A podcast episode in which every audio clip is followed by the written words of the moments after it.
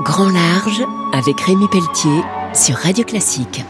Avec le CIC, partenaire des grandes courses au large. Bonjour et bienvenue pour Grand Large sur Radio Classique. Ce week-end, je reçois Cyril Bravard. Il est président de Smart France. Il est auvergnat, passionné par la pêche.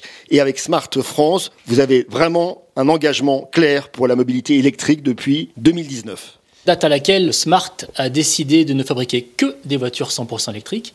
La marque fête ses 25 ans cette année.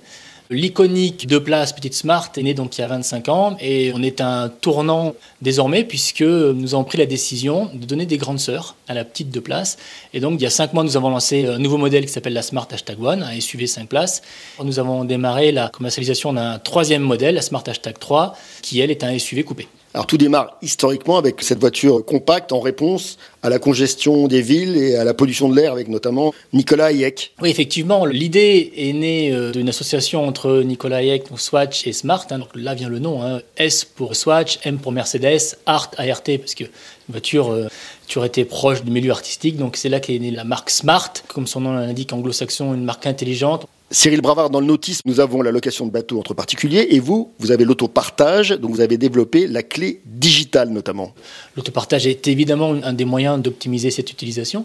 Et nous, pour la rendre encore plus simple, facile et fun, on est en train de développer une clé digitale qui permettra tout simplement de partager la voiture avec un proche en partageant très simplement via les smartphones une clé digitale et non pas physique et euh, la personne pourra avec son téléphone déverrouiller la voiture et partir avec la voiture. Le groupe Mercedes auquel vous appartenez prône la mobilité durable et notamment la protection de la planète. Oui, alors, nos deux actionnaires, comme vous le mentionnez, donc Mercedes-Benz d'un côté et Geely de l'autre, sont tous deux des actionnaires qui ont toujours été extrêmement engagés euh, dans la protection de l'environnement et très orientés euh, vers les technologies vertes. L'usine chinoise dans laquelle sont fabriqués les Smart est une usine qui a été certifiée zéro carbone factory, donc très clairement usine neutre en émissions de carbone. Alors je vous reçois dans Grand Large parce que vous êtes également un grand passionné de pêche. Vous avez démarré chez vous au pied des volcans d'Auvergne, dans les rivières, et vous pratiquez le no-kill, c'est-à-dire pas de prélèvement. Oui, on essaie dans la mesure du possible de relâcher le poisson. Je dis dans la mesure du possible parce qu'il peut y avoir quelques échecs,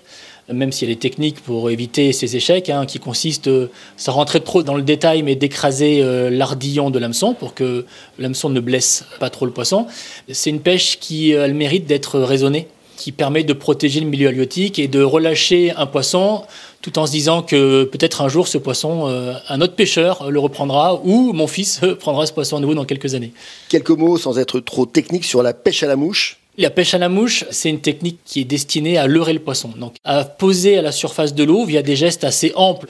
La soie, le fil passe de l'avant à l'arrière et on arrive à déposer à la surface de l'eau de manière assez délicate un leurre qui ressemble à un insecte en général. C'est pour ça qu'on dit la pêche à la mouche. On met pas une mouche au bout de l'hameçon, hein. c'est juste un leurre qui est souvent fait à partir de plumes de coq, par exemple, euh, de divers volatiles.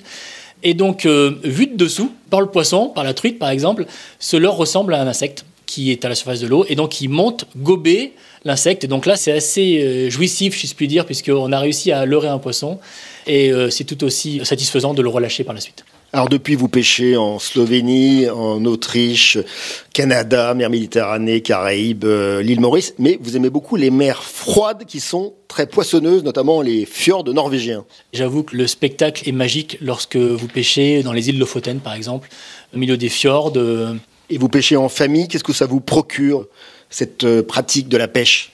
Je pêche en famille. Alors déjà, le, premier sentiment, c'est euh, un sentiment d'héritage. Mon grand-père m'a donné le virus, m'a amené à la pêche euh, au tout début. Mon père a pris le relais, a aussi initié son petit-fils et je prends le relais aussi. Donc, en tant que pêcheur, vous êtes également le témoin du réchauffement climatique et de la pollution de l'espace maritime.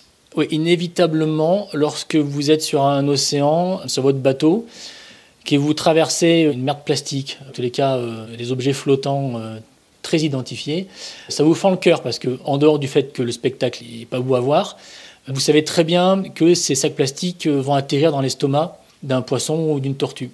Donc ça sensibilise et je pense que c'est important aussi, je suis content que mon fils voit ça.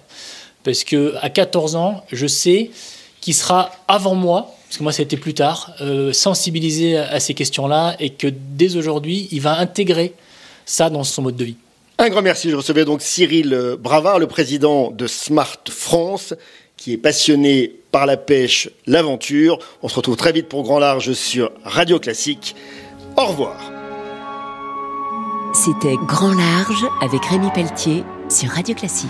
Avec le CIC, partenaire des grandes courses au large.